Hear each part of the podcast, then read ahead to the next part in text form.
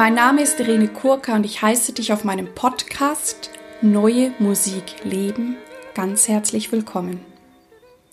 Ich habe klassischen Gesang studiert und singe sehr viel und auch sehr, sehr gerne neue zeitgenössische Musik. Weitere Informationen über mich findest du auf www.irenekurka.de. An dieser Stelle möchte ich mich auch ganz herzlich bedanken, dass ihr meinen Podcast hört und ihn abonniert habt. Und ich danke euch für eure Feedbacks und eure E-Mails. Ich freue mich, dass dieser Podcast und diese Auseinandersetzung mit neuer Musik auch dazu beitragen kann, die neue Musik sichtbarer zu machen. Ich habe in den letzten Folgen viel über das Singen gesprochen und weil ich auch das Glück habe, häufig an Musikhochschulen im In- und Ausland zu sprechen, Workshops zu geben, möchte ich euch heute die Tipps geben, die ich Komponisten gebe im Umgang mit uns Sängern. Als erstes habe ich den Punkt Atmen. Für manche von euch ist das ganz selbstverständlich, denn der Sänger produziert seinen Ton mit dem Atem. Ihr werdet aber es nicht glauben, wie oft ich auch Stücke bekommen habe, wo ich gemerkt habe, der Komponist hat sich überhaupt keine Gedanken darüber gemacht, dass der Sänger atmen muss. Das hat dann folgende Folgen. Es gibt Stücke, da entscheide ich dann, wann ich atme. Es gibt aber eben auch Komponisten, die das mitbedenken und dann sind die Phrasen wirklich im Sinne des Komponisten. Wenn ich es nicht festlege, wenn ich sozusagen ja eine Art Endlosbandwurm komponiere, ja, dann gebe ich das ab an den Sänger und der Sänger entscheidet, wann er denn meint, dass es am besten ist zu atmen.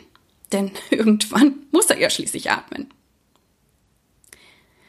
Ich habe aber auch schon Stücke gehabt, also nochmal zurück, es gibt Stücke, wo ich das dann auch als Sänger entscheiden kann und zu logischen, ja, Schlussfolgerungen komme. Es gibt aber auch Stücke, wo es wirklich keine Chance gibt zu atmen. Da habe ich es dann so gemacht, ich habe die Komponisten gekannt, dass wir dann in der Generalprobe das durchgegangen sind und wir genau festgelegt haben, wann geatmet wird. Aber eigentlich fand ich das schade, dass wir das dann so spät erarbeitet und durchgegangen sind. Ich fände, es wäre viel schöner gewesen, der Komponist hätte sich im Voraus Gedanken darüber gemacht und ja, eben das Stück entsprechend geschrieben. Die zweite Geschichte ist natürlich der Tonumfang eines Sängers. Also wenn ich ein Stück explizit für jemanden schreibe, ist es nett nachzufragen, welchen Tonumfang hat dieser Sänger. Und auch noch der sogenannten Tessitura zu fragen, das heißt den Bereich, wo sich der Sänger besonders wohl fühlt.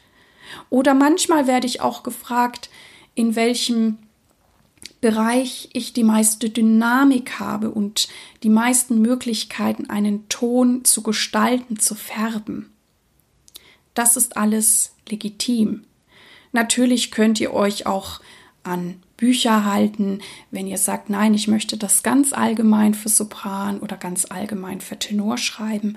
Aber es ist auch immer nett, wenn ihr den Sänger oder die Sängerin kennt, nachzufragen, was dieser Sängerin oder dem Sänger liegt. Des Weiteren könnt ihr nachfragen, ob der Sänger Besonderheiten drauf hat, Spezialitäten, Dinge, die er besonders gerne macht oder besonders gut kann. Mm, also ich bin ja eine Sängerin, ich kann sehr gut die ganzen Mundschnalzer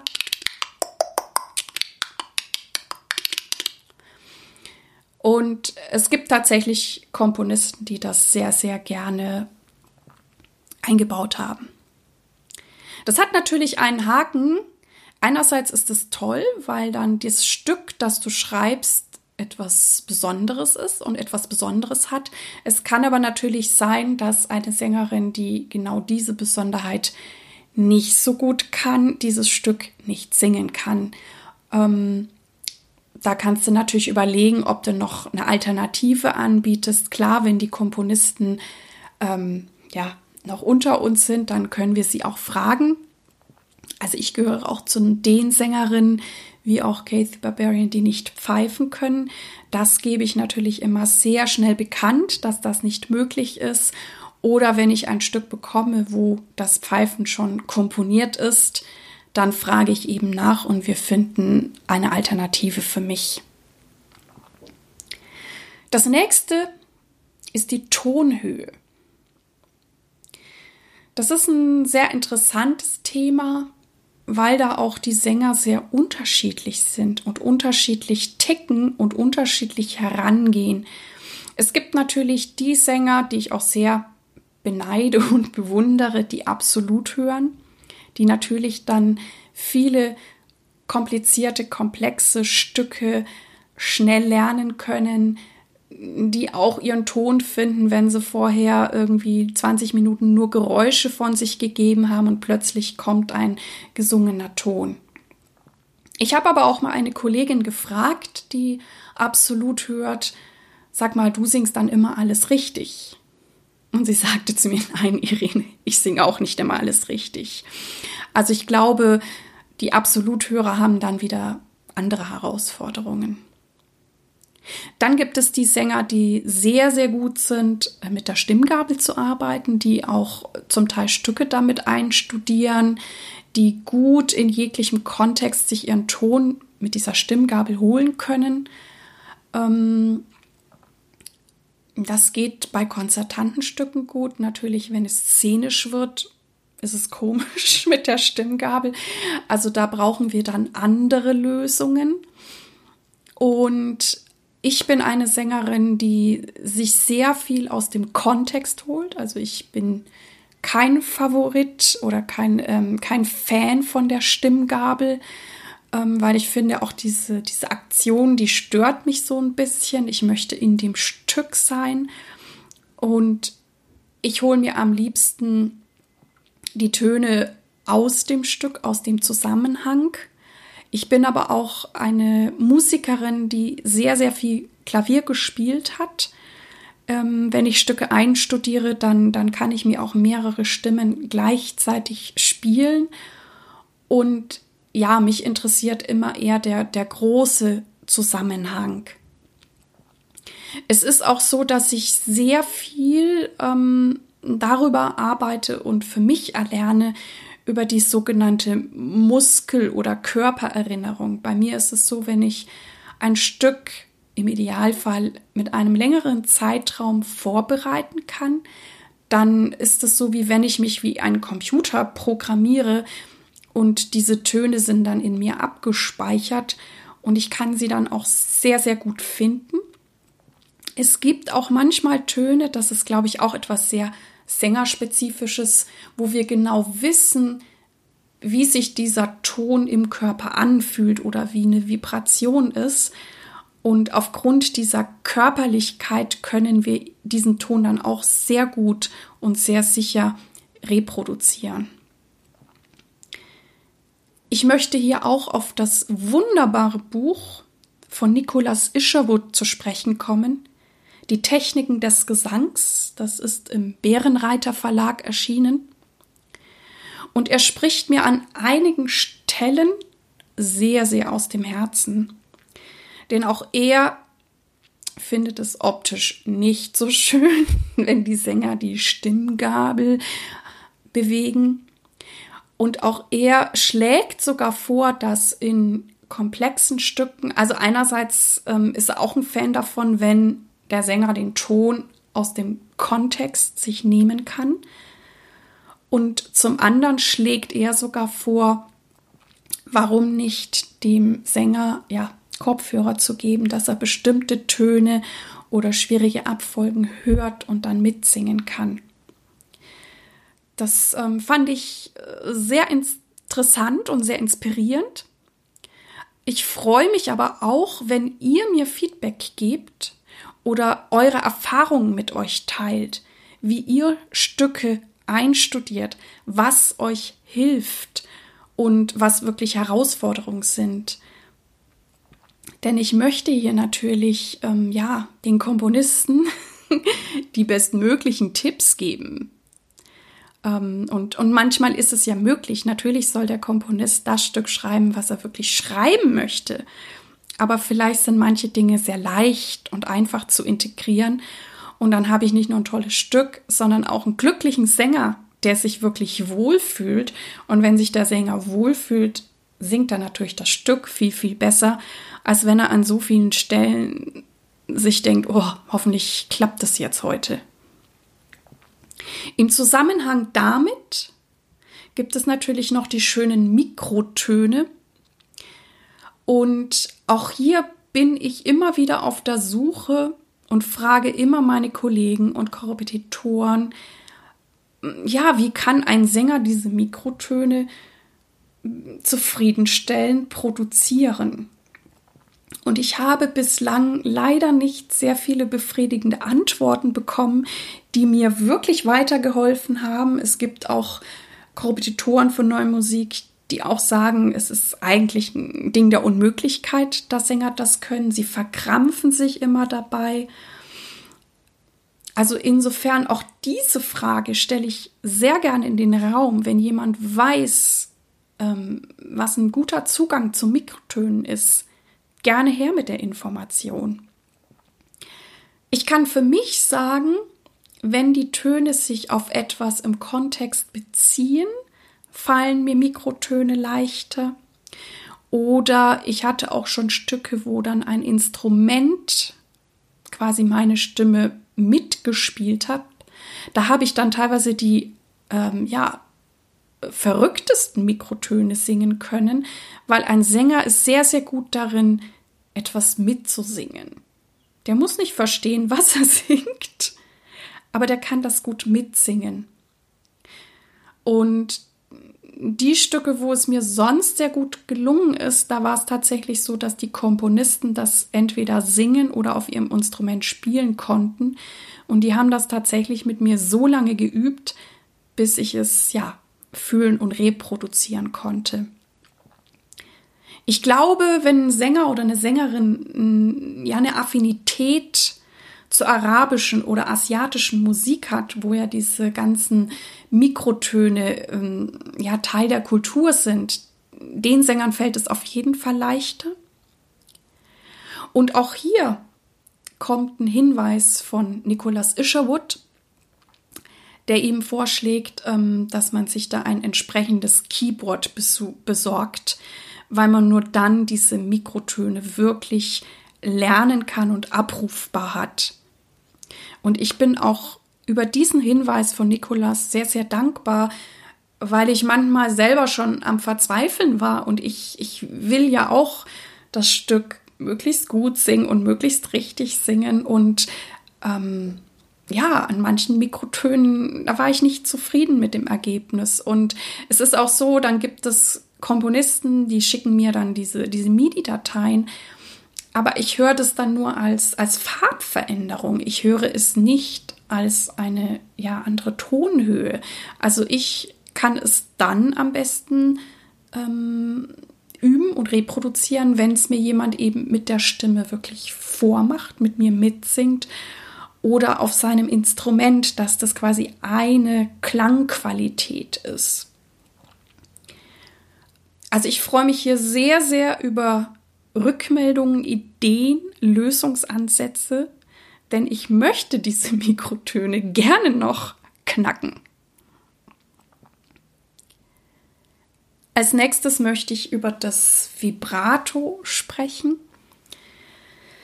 Ganz oft bekommen wir Sänger in der Probe vom Komponisten gesagt, dass wir ohne Vibrato singen mögen. Und da teile ich jetzt auch ähm, ja wirklich Insiderwissen mit euch. Also es ist meistens so, dass wir Sänger das überhaupt nicht gerne hören. Es trifft uns. Ähm, eventuell sind wir durch diese Aussage gehemmter, als die Komponisten sich das auch wünschen. Ja, es ist so, es gibt natürlich Stimmen, denen fällt es leichter als anderen. Das hat dann mit der Beschaffenheit der Stimme zu tun. Es hat auch damit zu tun, wo ein Sänger technisch steht. Und ich gebe euch jetzt einen Lösungsansatz, den ich mal in einem Projekt erlebt habe und der sehr wirkungsvoll war und wo ich so dachte, wow, dieser Komponist weiß, wie er an sein Ziel kommt, aber hat es auf eine sehr nette und ja, geschickte Art gemacht. Es war nämlich so, also ich, ich habe da gesungen und es, ich verrate euch noch was über die Sänger. Viele Sänger, ich gehöre auch dazu, haben manchmal Sorge, wir könnten nicht gehört werden. Ne? Es gibt ja Instrumente, die sind sehr laut. Die können es dann oft schon nicht mehr hören, dass man ihnen sagt, boah, ihr spielt immer so laut, könnt ihr auch mal leise spielen. Dann gibt es natürlich die Instrumente, die von Natur aus etwas leiser sind. Und ich glaube, ein Sänger, ja, möchte auch einfach gerne gehört werden, möchte, dass die Balance stimmt, dass er gut übers Ensemble kommt. Und wenn er den Eindruck hat, er kommt nicht so gut übers Ensemble, dann kann es sein, dass er versucht, ja, die Stimme lauter zu produzieren. Es kann sein, dass er dann minimal forciert. Und wenn er halt mit ein bisschen Druck singt, dann kann natürlich auch eher ja, etwas Unruhe in die Stimme kommen. Und als ich dieses Stück gesungen habe, sagte der Komponist zu mir, Irene, wir hören dich hier alle richtig, richtig gut. Und ähm, was hältst du davon, wenn du das einfach alles noch entspannter und leiser singst? Ja, und das habe ich dann getan. Der Komponist war ganz glücklich ich hatte das Gefühl, ich konnte wirklich entspannt und geschmeidig singen, ohne irgendwie körperlichen oder mentalen Druck. Und es war eine schöne Aufführung. Und ich glaube, das ist auch ein Weg, oder es kann auch ein Weg sein, ähm, dass der Sänger, der vielleicht irgendwo ein bisschen unruhig ist in, in seiner Stimmführung, sich wieder entspannt. Und wenn er sich entspannt, wird die Stimme automatisch noch ruhiger. Das heißt, vielleicht bekommst du auf diesem Wege das Ergebnis, was du dir wünschst, aber du holst den Sänger viel, viel netter ab. Weil es ist einfach auch so, bei uns ist ja die Stimme im Körper. Die Stimme ist Teil von uns. Wir sind die Stimme, wir sind der Sänger. Und es ist nicht so wie bei einem Pianisten, wo ich dann sagen kann, ja, ähm, der Pianist hat, hat gut gespielt, aber ähm, ja, das Instrument klang nicht so gut. Das ist bei uns Sängern immer eins. Ne, jemand mag meine Stimme, jemand mag sie nicht. Und ich glaube, dass alle Menschen, natürlich auch alle Künstler, bei Kritik sehr empfindlich sind. Wir sind sehr sensibel. Ich glaube aber, dass Sänger, weil die Stimme eben Teil von uns ist, noch empfindlicher ist. Und das möchte ich euch jetzt einfach auch noch mal mitgeben, wenn ihr mit Sängern arbeitet. Ähm, ja, wie, also ich weiß, viele von euch können das auch richtig, richtig gut. Ich habe schon mit so großartigen ähm, Komponisten arbeiten dürfen, die auf eine wirklich nette Art das, das Beste aus mir rausgeholt haben, also wo ich wirklich über mich hinauswachsen konnte. Aber ich, ich sage es trotzdem nochmal, auch vielleicht für denen, denen es schwieriger fällt oder die sich dann wundern, warum, ja, vielleicht eine komische Stimmung in der Probe auftritt. Also überleg dir immer, wie formulierst du dein, dein Feedback oder deine Kritik und wie kannst du den Sänger oder auch die anderen Interpreten abholen, dass sie wirklich Lust darauf haben, deine Ideen umzusetzen und dein Stück ja wirklich so bestmöglich, wie es irgend geht, aufzuführen. Also ich wiederhole mich hier nochmal. Ich freue mich total, wenn ihr mir auf Facebook oder per E-Mail eure Ideen und Lösungen zu diesen Themen mitteilt. Also ich freue mich wirklich auch über diese Interaktion mit euch. Und sagt mir auch, ob es Themen gibt, die ihr euch wünscht, dass ich die hier bespreche. Ich bedanke mich ganz herzlich, dass du bei mir eingeschaltet hast. Ich hoffe, es hat dir gefallen und dich inspiriert. Und ich freue mich sehr, wenn du dir Zeit nehmen kannst, mir und diesem Podcast eine gute Bewertung auf iTunes zu geben. Ich danke dir. Dir alles Gute. Lebe deine Musik, lebe dein Leben und bis zum nächsten Mal. Deine Irene.